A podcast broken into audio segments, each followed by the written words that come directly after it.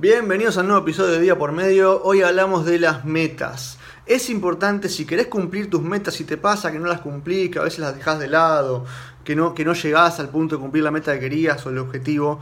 Hay un tema importante que es ponete metas alcanzables, ponete metas a corto plazo que sean no fáciles, pero sí cumplibles, ¿sí? que no sean una cosa imposible en el tiempo porque la meta tiene que ser alcanzable en un determinado plazo de tiempo. Es importante que pongas un deadline, una fecha de vencimiento a esa meta y que sea alcanzable en ese tiempo. No te pongas metas enormes, inalcanzables. O si tenés un objetivo eh, a largo plazo grande, dividirlo en varias metas chicas y andar alcanzando meta por meta como si fuera una carrera de postas. ¿sí?